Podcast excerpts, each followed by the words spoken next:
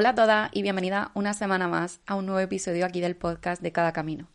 Esta semana vengo a haceros una pregunta. Y vengo a preguntaros concretamente, ya que estamos a mitad de marzo, por aquella lista que hicimos hace unos meses ya de propósitos, metas y objetivos para este maravilloso año 2022. Así que vengo a preguntaros qué tal va esa lista, qué tal van los propósitos, las metas, los objetivos que a finales de diciembre, principios de enero, nos propusimos y nos dedicamos a planear hasta el último detalle. Entonces, bueno, yo eh, para hacer este episodio, mm, evidentemente me aplico a mí misma siempre lo que comparto con vosotros, me he ido también a revisar mi lista. Y eso me ha hecho darme cuenta de, de algo que quería comentaros. Y es que si tú no trabajas para conseguir lo que quieres, nadie va a venir a hacerlo por ti.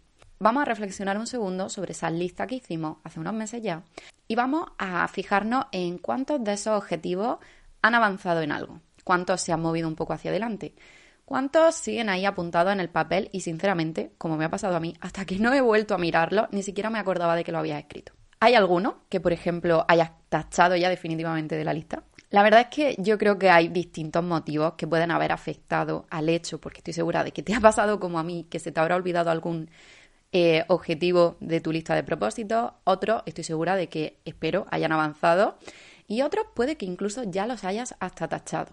Y bueno, hay varios motivos, como ya os digo, que pueden haber afectado al hecho de que tu lista de propósitos o de objetivos para este año no se haya movido todavía.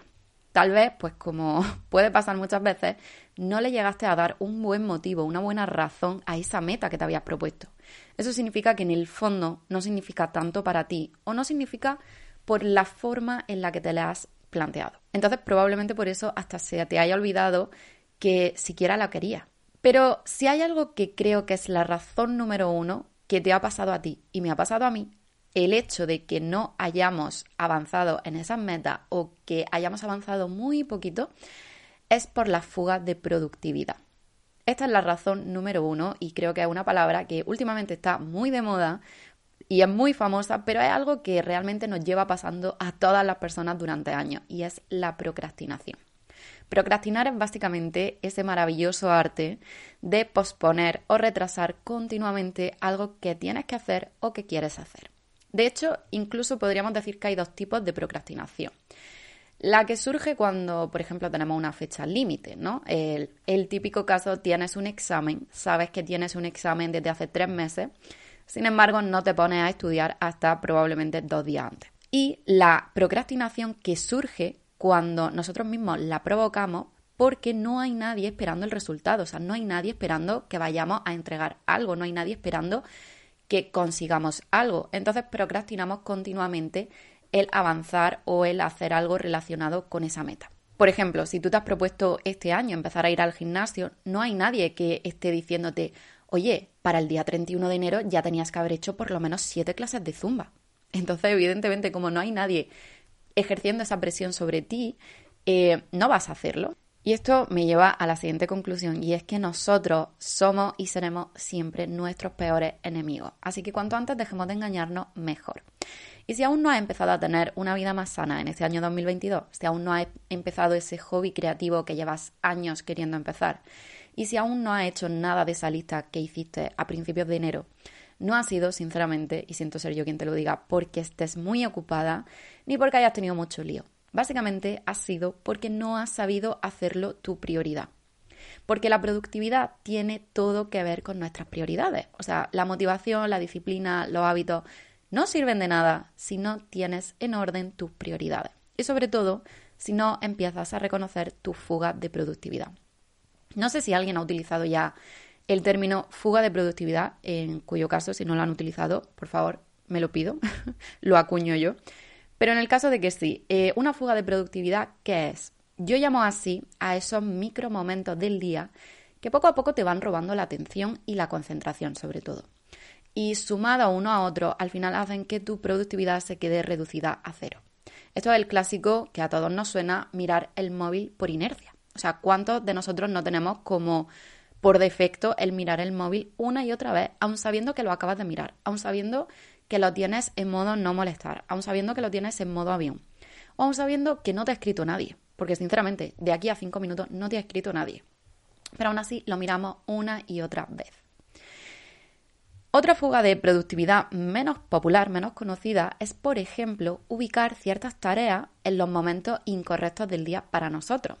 Por ejemplo, para que a lo mejor eh, un entrenamiento, hacer ejercicio, sea efectivo, ¿no? Para sacarle el mayor partido a ese entrenamiento y ver resultados, tienes que hacerlo en un momento del día en el que tú tengas energía para poder dar lo mejor de ti en ese entrenamiento.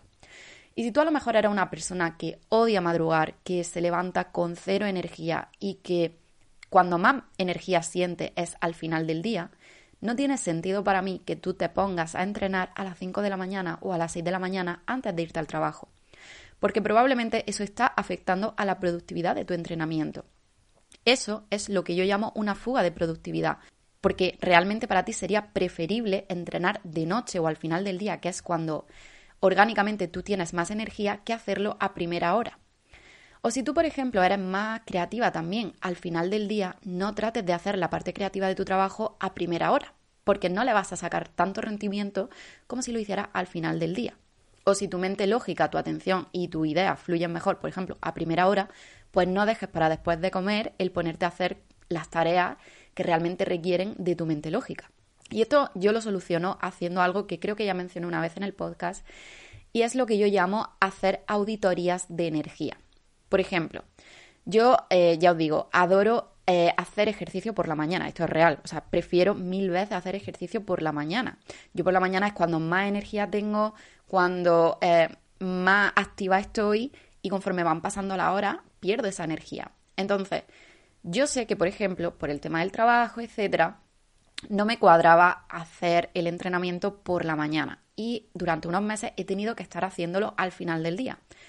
¿Qué pasaba? ¿Cómo me afectaba a mí esto? Pues que evidentemente al final del día, uno, me costaba mucho más convencerme de que tenía que hacer ese entrenamiento porque ya estaba muy cansada y porque yo físicamente no tenía la misma energía a esa hora del día que la que, la que hubiera podido tener por la mañana. Entonces, eso se ha traducido en que durante estos últimos meses me he saltado muchísimos entrenamientos y los días que he entrenado no he dado ni el 90 ni el 100% de mí haciéndolo.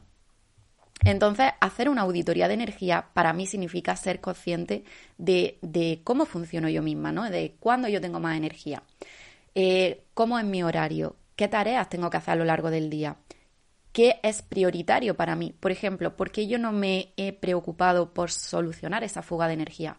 Pues porque realmente he necesitado más tiempo para otras cosas que eran más prioritarias para mí. Entonces he enfocado mi productividad hacia esas otras cosas. Para mí el deporte estos últimos meses no voy a ser, mm, no voy a mentir, voy a ser completamente sincera, no ha sido una prioridad.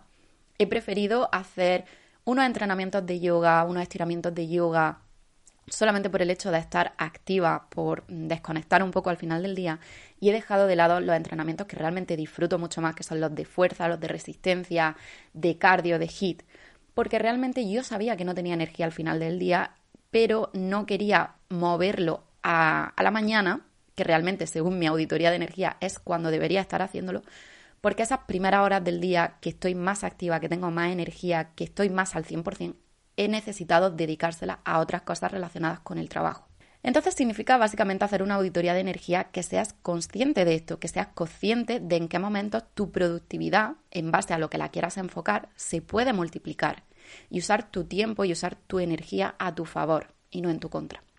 También otra cosa que me parece muy útil para mejorar la productividad en orden de trabajar y mejorar esos objetivos y de conseguir esos objetivos que nos proponemos es averiguar cuál es tu forma de procrastinar para poder atacarla.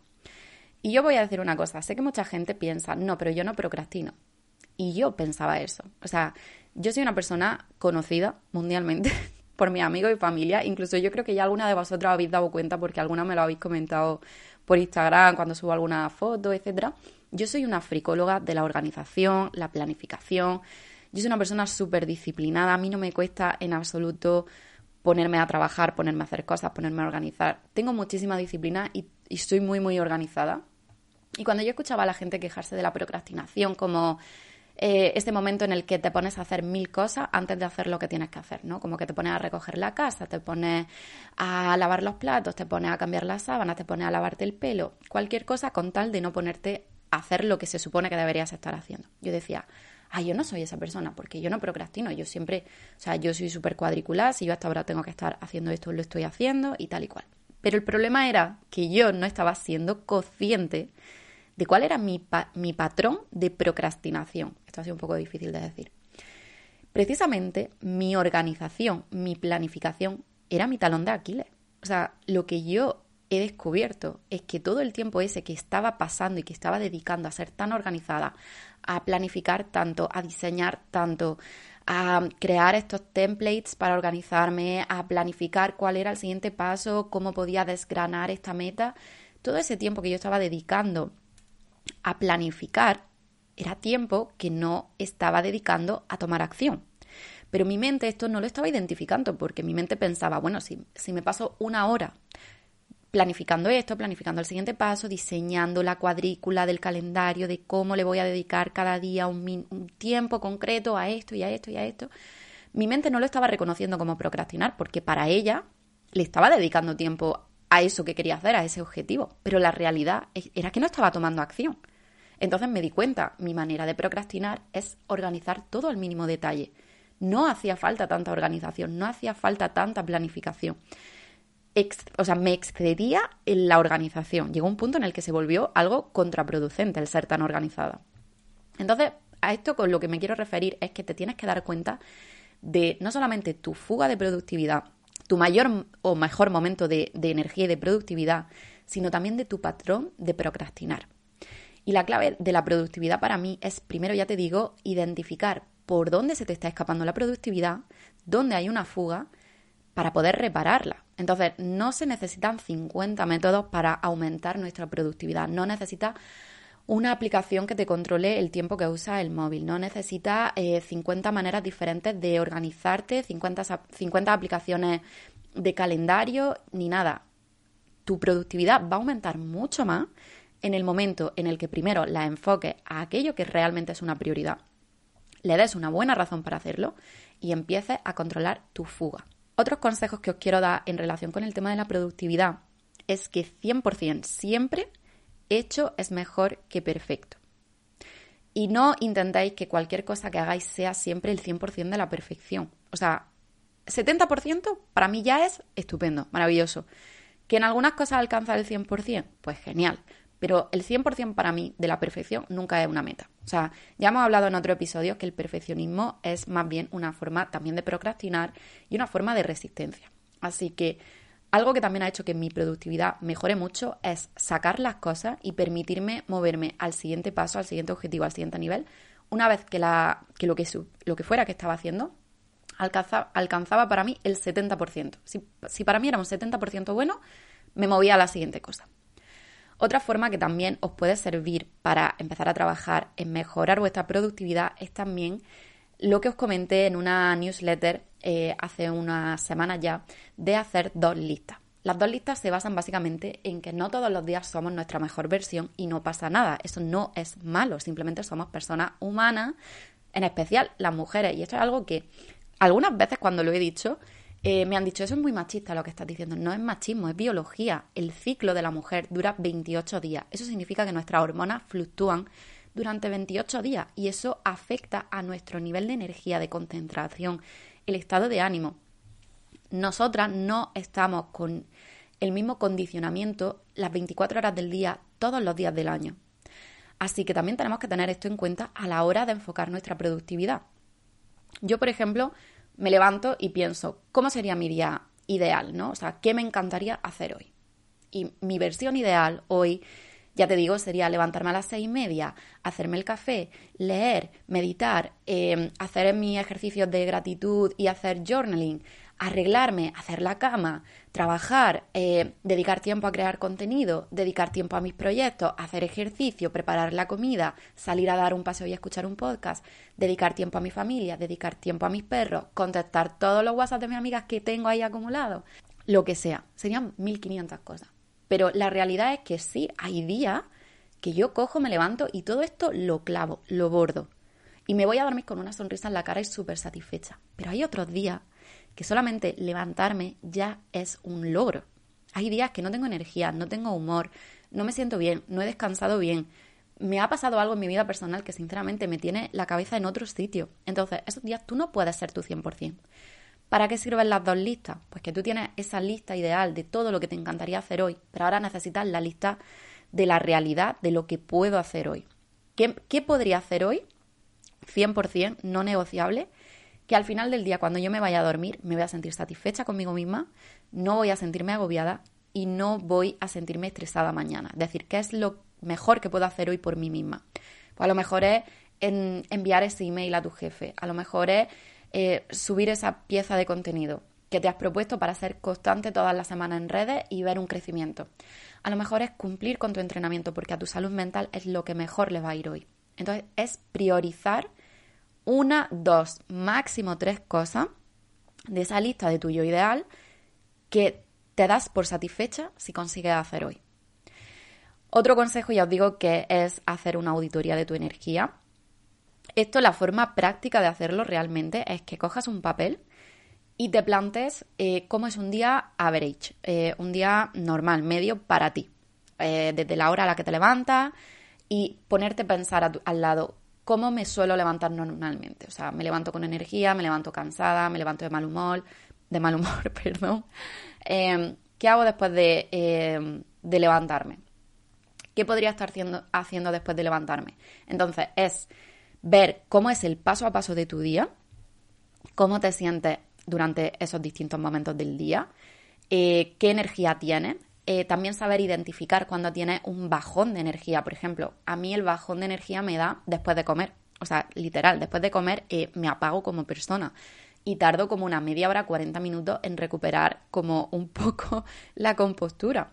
Entonces yo sé que sería sabotearme, intentar hacer algo después de comer, eh, como yo que sé, como imagínate, leer o ir al gimnasio o incluso contestarle a mi amiga. Ni siquiera tengo energía para contestarle a mi amiga. Al, mediodía, después de comer, yo necesito parar absolutamente todo, porque es lo que me permite recargarme para las cuatro menos cuarto o así, estar lista para, para seguir trabajando y para lo que sea que me espera en la tarde. Entonces también saber reconocer en qué momentos tu energía pega un bajón, en qué momento tu energía se dispara. Y en base a eso, saber ir recolocando las tareas del día siempre y cuando, evidentemente, tu horario y tu rutina, y en la medida que tu horario, tu trabajo, tu rutina, tu estudio te lo permita, lógicamente. Otra, otro consejo que puedo daros es que uséis siempre la tecnología a vuestro favor. Eh, yo uso una aplicación que también es muy popular que se llama Forest. Básicamente consiste que tú eh, configuras un tiempo que vas a estar trabajando y durante ese tiempo no puedes mirar el, árbol, el teléfono. Si tú, por ejemplo, eh, pones que vas a estar 25 minutos trabajando, durante esos 25 minutos, la aplicación que se llama Forest, que es bosque en inglés, lo que hace es que va creciendo un árbol. Si miras el, móvil, si te sales de la aplicación y coges el móvil para mirar cualquier cosa, el árbol se muere y no lo, no lo planta. Y la verdad es que está muy, muy graciosa la aplicación y me gusta mucho porque sí que consigue que no mire el teléfono. Otro consejo también es que, por ejemplo, ese típico momento en el que te vas a Instagram sabiendo que no deberías meterte en Instagram, que te vas a TikTok sabiendo que no deberías meterte en TikTok, que te metes en YouTube sabiendo que no deberías meterte en YouTube. Esto se lo vi a un chico que yo sigo en YouTube hace poco y decía que se había autoimpuesto el hábito de eh, microjournaling, que básicamente consistía en que como, o sea, en utilizar ese defecto a su favor. Meterte en Instagram cada vez que coges el teléfono como acto reflejo no es productivo pero él lo que hacía es que empezó a meterse en el móvil porque sabía que ese defecto no lo podía controlar, pero cuando se metía, en lugar de meterse en Instagram, se metía en la aplicación de notas, porque al final lo que tu cerebro, lo que tu cerebro quiere es satisfacer ese impulso eh, de, de, tecnología, ¿no? De meterte en cualquier tipo de red social o de hacer algo con el teléfono a modo de distracción. Entonces él satisfacía el deseo de su cerebro de esta manera en lugar de pinchar en el icono de Instagram o de cualquier otra red social, pinchaba en el de las notas del móvil. Y entonces hacía una sesión de microjournaling. O sea, podía ser una frase, un párrafo, lo que fuera. Y era un poco reflexionar qué estabas sintiendo en ese momento. Muchas veces te metes en el teléfono porque estás pensando que quieres ver si alguien ha publicado algo. o porque estás necesitando algún tipo de atención, quieres ver si tienes una notificación, o porque estás aburrido, o porque quieres olvidarte de lo que estás haciendo. Entonces era mucho más productivo que aunque sí mirase el teléfono, inevitablemente, porque al final del día lo vamos a mirar, pero en lugar de malgastar ese momento en hacer scrolling de forma eh, totalmente inconsciente en cualquier aplicación, lo que hacía era una cosa mucho más eh, inteligente y mucho más profunda, que era reflexionar durante unos minutos y escribir sobre qué estaba sintiendo en ese momento. Este chico decía que él había hecho este, digamos, eh, reto durante un año y que su consumo de redes sociales disminuyó muchísimo y que se daba cuenta que al final del día se sentía mucho más tranquilo, mucho más en calma y que le sirvió mucho para autoconocerse. Y esto es algo que yo estoy intentando eh, implementar últimamente, porque yo soy humana como todo el mundo y también tengo ese deje, esa manía de cada dos por tres pinchar en cualquier red social cuando sé que no tengo ninguna notificación, cuando sé que no ha cambiado nada desde la última vez que lo vi.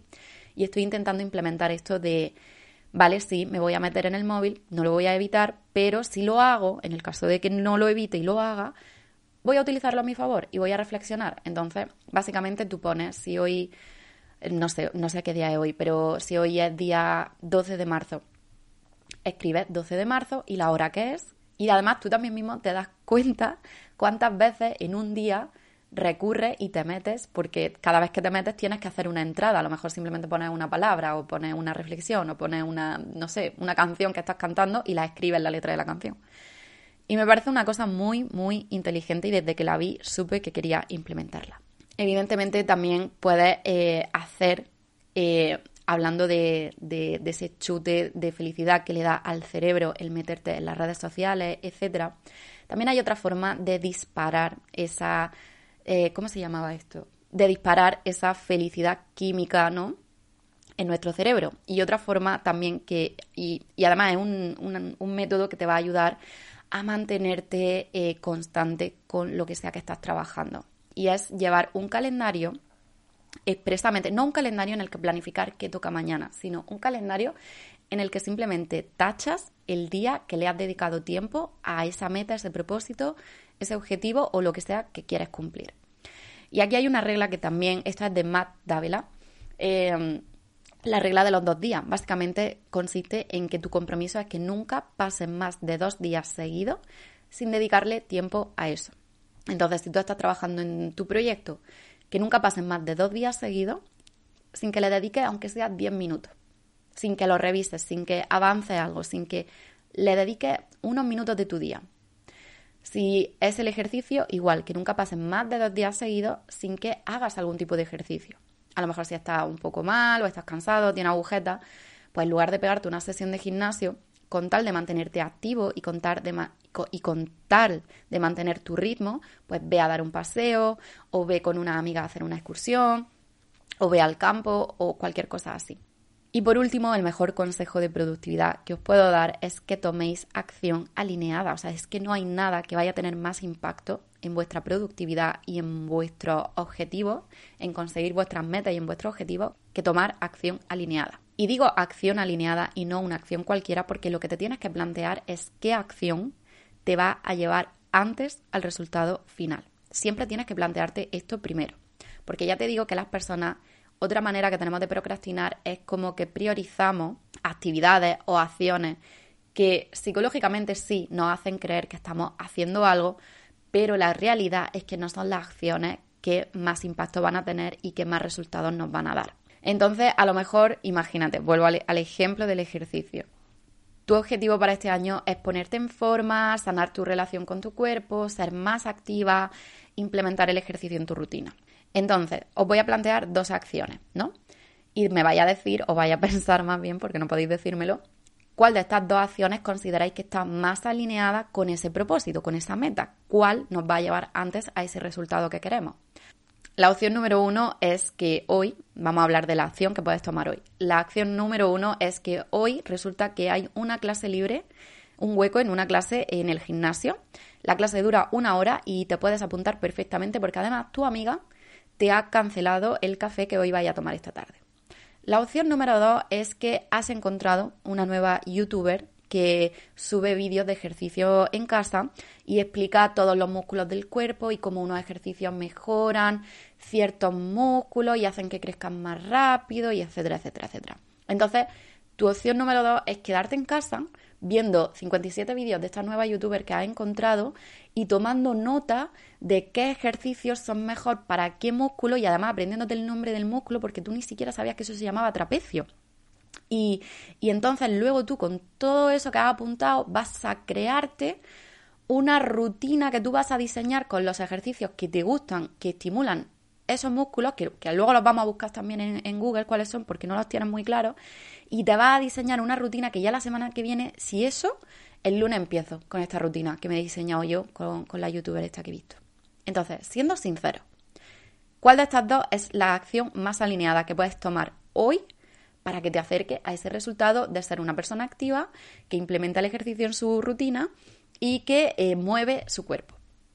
Evidentemente, la opción número dos, aunque psicológicamente es muy estimulante aprender cómo funciona el cuerpo, los músculos y saber qué ejercicios funcionan mejor para una cosa y la otra, probablemente no sea la opción más alineada con tu objetivo hoy. ¿Es complementaria? Sí. ¿Puedes hacerlo? Genial. Ok, perfecto. Pero siendo sincero, es preferible que te vayas al gimnasio, que construyas el hábito, que te sientas cómoda haciendo ejercicio y que realmente hagas ejercicio, a que te pases la tarde entera viendo vídeos de YouTube, viendo a otra persona hacer ejercicio. A esto me refiero con esa forma de procrastinar que nosotros psicológicamente pensamos, ah, no, no, no, yo estoy trabajando en mi objetivo de ser más saludable y de hacer ejercicio porque fíjate todo lo que he aprendido hoy sobre hacer deporte, sobre los músculos, sobre cómo eh, crear tu propia rutina. Pero si no haces la rutina, pero si no mueves tu cuerpo hoy, el hábito sigue sin estar el objetivo sigue sin avanzar. Y a esto me refiero. Así que os propongo que os planteéis esa, meta esta semana de revisar eh, la lista de objetivos que escribimos a principios de año, que veáis cuál es vuestra prioridad, qué os gustaría, en qué os gustaría ver progreso ahora, qué habéis estado procrastinando, qué quizá de esa lista ya no os interesa demasiado y que os planteéis cómo estáis procrastinando en eso, dónde tienes una fuga de productividad y en lugar de estar buscando mil maneras en YouTube de cómo ser más productiva, realmente dejar de hacer eso, dejar de escuchar este episodio, por ejemplo, y dedicarte a buscar tus fugas de productividad, hacer una auditoría de tu energía y empezar a trabajar de forma alineada hacia eso que quieres conseguir en 2022. Y bueno, chicas, este ha sido el episodio de la semana. Espero que os haya servido, espero que os haya gustado y espero que os haya dado una patada en el culo para que os pongáis a trabajar ya en eso que queréis conseguir este año. Nos quedan muchísimos meses por delante, nos queda toda una vida por delante, pero estoy segura de que al menos una de las cosas de vuestra lista de este año sois completamente capaces de cumplirla. Que paséis una semana estupenda, nos vemos aquí la semana que viene y nos escuchamos muy pronto. Chao.